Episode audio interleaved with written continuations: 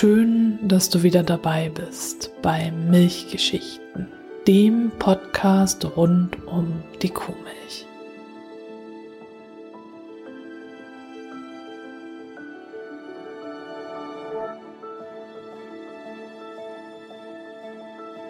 Ich bin Stefanie und ich möchte dir in der heutigen Folge ein bisschen etwas über Bio erzählen. Ich hatte dazu vor anderthalb Jahren ungefähr schon einen Blogartikel geschrieben, was bedeutet eigentlich Bio, Bio zwischen Wunsch und Wirklichkeit. Und zwar habe ich mich da bezogen auf einen Filmabend im Rahmen der Wandelwoche von vorletzten Jahr, also Wandelwoche 2016. Und ich will dir den jetzt einmal in ein wenig abgewandelter Form vorlesen, denn ich starte mit gestern war ich bei einem tollen Filmabend und das ähm, entspricht jetzt nicht so ganz der Wirklichkeit.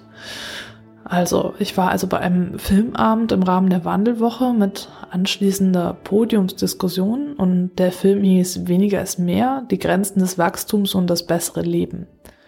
Und Regie führte Karin de Miguel Westendorf. Es war ein toller Film, so ähnlich wie Tomorrow, aber tatsächlich habe ich in diesem Artikel dann etwas äh, nicht über den Film geschrieben, sondern über das, was danach passiert ist. Danach gab es nämlich eine Podiumsdiskussion und auch mit dem Publikum. Und während dieser Diskussion meldete sich eine Dame aus dem Publikum zu Wort, die von einem Erlebnis berichtete, das sie empört hatte. Sie war mit einer Schulklasse auf einem Bioland-zertifizierten Bauernhof gewesen, um den Kindern die artgerechte Nutztierhaltung näher zu bringen. Und äh, sichtlich erregt berichtete sie dann, dass sie selbst dort konventionelle Methoden vorherrschen würden, da die Kälber der Milchkühe ebenso in kleinen Kälberiglus gehalten wurden. Sie sei der Meinung gewesen, dass in einem Biobetrieb die Kälber bei den Müttern bleiben dürfen, wenn es schon in konventioneller Haltung nicht der Fall sei. Und hier stellt sich die Frage, was Bio eigentlich ist. Die Dame aus dem Publikum ist sicher nicht die einzige, die sich eine Wunschvorstellung vom Bio gebastelt hat. Glückliche Kälber, die bis an ihr Lebensende bei ihrer Mutter sein dürfen, glückliche Milchkühe, die dem Bauern ihre Milch mit einem sanften Mu schenken, um dann auch noch genug Milch für ihr Kälbchen zu haben. Auch ich habe früher in meinem langen Leben als Vegetarierin Biomilch gekauft und mir nie Gedanken über die Kälbchen gemacht. Es ist mir nicht einmal im Traum eingefallen, dass es ja Kälbchen geben muss, damit die Milch fließen kann. Auch ich bin diesem Wunschkonstrukt erlegen, dass Bio es den Milchkühen ermöglichen müsse, glücklich zu leben. Mm, wir brauchen diese Vorstellung, um unser Handeln zu rechtfertigen. Wenn du so wie ich ethisch motiviert bist, dann kannst du es nur so lange aushalten, Milch zu trinken, Käse oder Butter zu essen, wie du in dieser Wunschvorstellung bleibst. Wenn du beharrlich dabei bleibst, dass dein Almkäse von glücklichen Milchkühen stammt, die den ganzen Tag rund ums Jahr auf der saftigen Wiese stehen und von ihren Kälbchen umtollt werden, dann kannst du ihn auch weiterhin essen. Wenn du aber, so wie ich, dich langsam, aber sicher der Wirklichkeit stellst, dann geht es einfach nicht mehr. Ich habe dazu auch noch einen Artikel gelesen der, in der Schrot und Korn. Das ist so eine kostenlose Zeitschrift, die in einigen Bioläden ausliegt. Der Artikel hieß ähm, Die Haltung macht's. Den verlinke ich auch in den Show Notes nochmal. Und aus diesem Artikel stammt das Zitat, eine Kuh ist kein Hamster, sie ist ein Nutztier. Das sagt einer der Biobauern. Und damit sind wir in der Wirklichkeit, denn auch ein Biobauer muss wirtschaftlich denken. Er kann es sich nicht leisten, die Kälber bei den Mutterkühen zu lassen und erst recht nicht männliche Kälber aufzuziehen, die in seinem Geschäft eigentlich nur Abfall sind. Da möchte ich noch mal einmal kurz was einschieben. Nämlich Carsten hat mich auf was aufmerksam gemacht, etwas, das sich die Herodes-Prämie nannte. Und diese Herodes-Prämie ist, äh, der Begriff stammt von Tierschützern, das ist also nicht offiziell so benannt worden, das war, eigentlich hieß sie offiziell die Verarbeitungsprämie. Und zwar wurde zwischen 1996 und dem Jahr 2000, es ist noch nicht lange her, wurde Milchbauern eine Prämie gezahlt, äh, wenn sie ihr männliches Kalb, das weniger als 20 Tage alt war, schlachten ließen. Diese Prämie belief sich so auf zwischen 240 und 288 D-Mark. Und das war aber keine Praxis, die in Deutschland erlaubt war. Die war nur in Frankreich unter anderem erlaubt, in Portugal, Italien und ein Land habe ich jetzt vergessen. Ich glaube in Irland. Ähm, und das führte aber dann dazu, dass in dieser Zeit bis 1999, da wurde nämlich dann ein neues Tierschutzgesetz verabschiedet, also von 1996 bis 1999, ganz viele Bauern ihre männlichen Kälber, die dann irgendwie zwei, drei Tage alt waren, nach Frankreich gekarrt haben, um diese Prämie zu kassieren. Ich behaupte, das haben sie nicht aus bösem Willen gemacht, sondern weil es halt generell problematisch ist, männliche Kälber zu verkaufen. Denn damals lag der Verkaufspreis für dieses Kalb, das männliche Kalb, zwischen 10 und 50 D-Mark. Also, und dadurch, dass sie es dann halt über die Grenze gekarrt haben, haben sie dafür 240 bis 288 D-Mark erhalten, was natürlich wirtschaftlicher ist, als die Tiere aufzuziehen, dann noch zu investieren und sie dann zu verkaufen für viel weniger Geld. Und das ist wirklich noch etwas, was ja bis heute bleibt. In den Deutschland ist es nicht erlaubt, die männlichen Kälber nach der Geburt einfach zu erschießen oder verhungern zu lassen. Es ist nicht erlaubt. Aber in England ist es erlaubt, also in Großbritannien, in Irland ist es erlaubt, in Kanada ist es erlaubt. Es ist also in den verschiedensten Ländern rund um uns herum ist es erlaubt und Praxis. Denn, ich habe das ja schon öfter erwähnt, äh, ein männliches Kalb ist einfach nichts wert.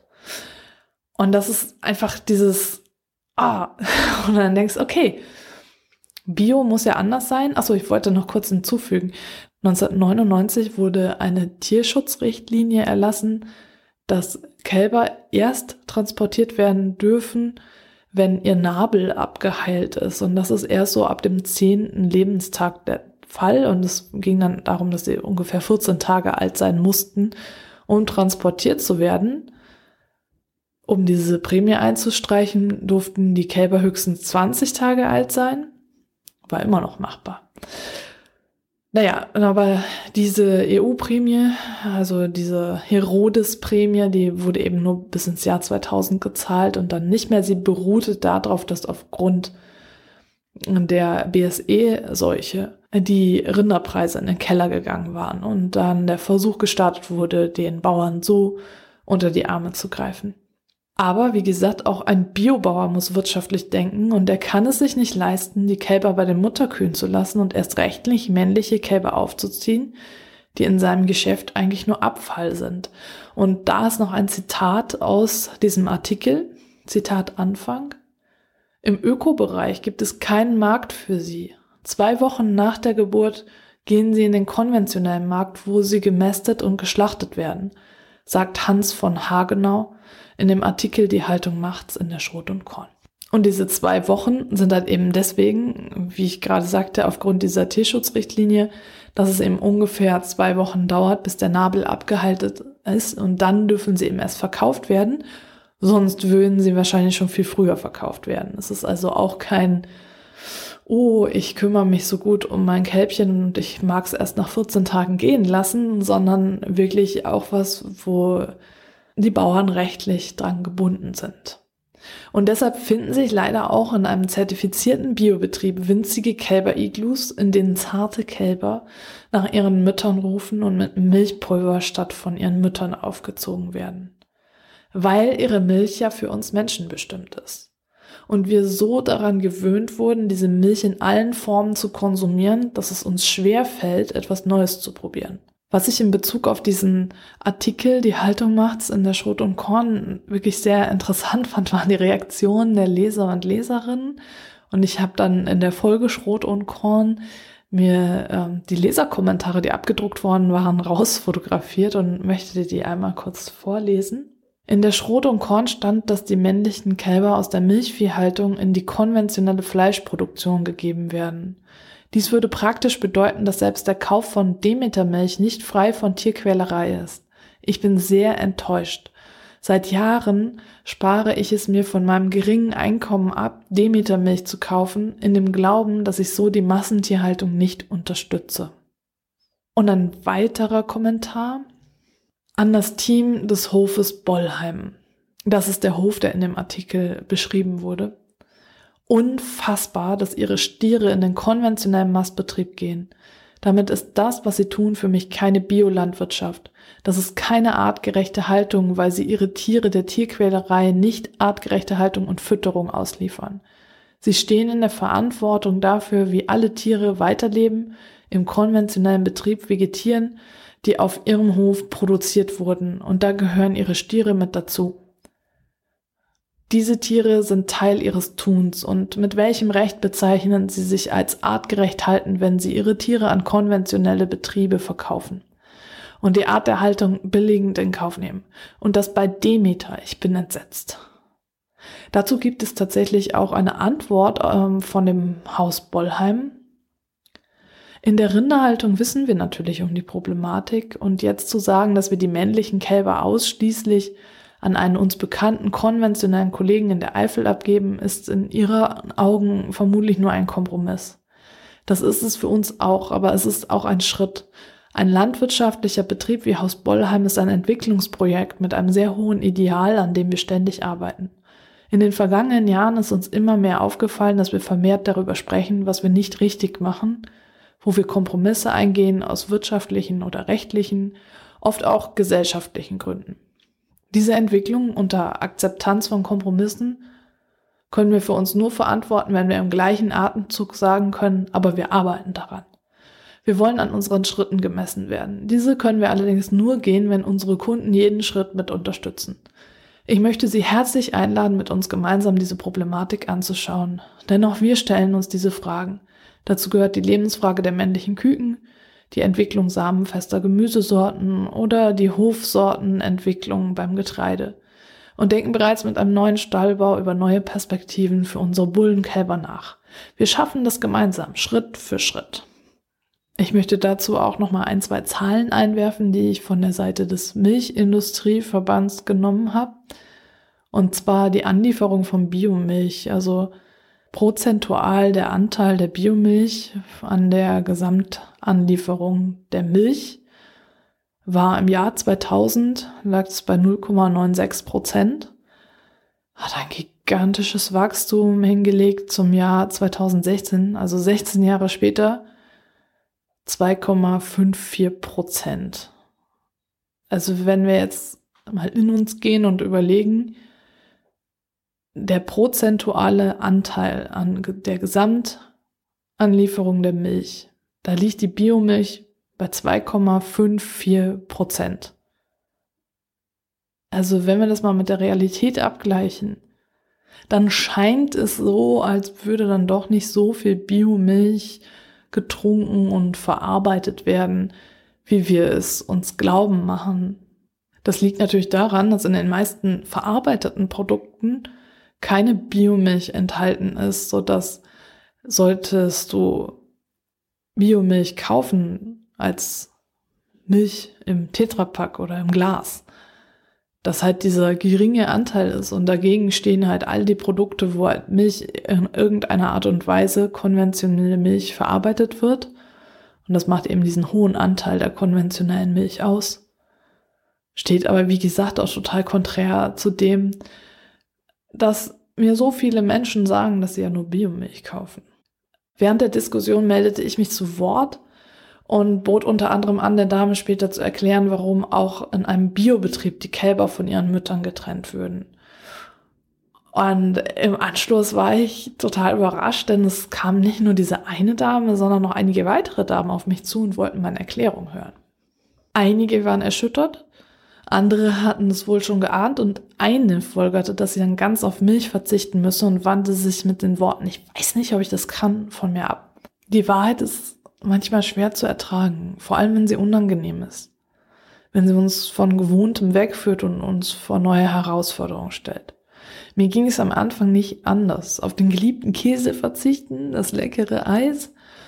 Und dann ist alles so kompliziert. Überall ist Molke drin. Selbst in den Chips. Ich bin meinem Gefühl gefolgt und Schritt für Schritt gegangen und ich habe nicht von heute auf morgen auf sämtliche Milchprodukte verzichtet. Ich habe mit der Trinkmilch angefangen, die am einfachsten zu ersetzen ist. Ich habe dann sogar auch noch so einen kleinen E-Mail-Kurs entwickelt von vegetarisch zu vegan, in dem halt so meine Erfahrungen alle enthalten sind. Den muss ich jetzt auch noch mal so ein bisschen überarbeiten und den findest du auch auf meiner Webseite. Aber warum macht Bio jetzt eigentlich keine glücklicheren Kühe? Natürlich geht es den Milchkühen in einem Vorzeige-Biobetrieb besser als in einer konventionellen Anbindehaltung.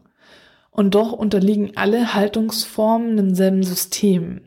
Es geht um Wirtschaftswachstum. Jeder Milchbauer, ob bio oder konventionell, ist vom Markt abhängig und kann seine Preise nicht selbst festlegen.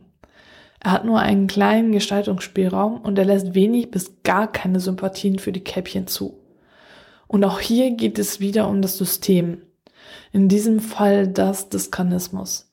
Solange wir darin verharren und manche Tiere als Nutztiere deklarieren, sie töten und essen, während wir andere Tiere Haustiere nennen, sie streicheln und mit ins Bett nehmen, solange wird es Kälberiglus geben und mit ihnen trauernde Mütter und verzweifelte Kinder, Kalbsfleisch und Kalbsleder. Leider hilft uns da weder unsere Wunschvorstellung von Bio und auch nicht, wenn wir einfach die Augen verschließen und weitermachen wie bisher. Es passiert trotzdem, jeden Tag. Und damit möchte ich dich jetzt auch wieder in den Alltag entlassen. Und ich freue mich, wenn du beim nächsten Mal wieder mit dabei bist.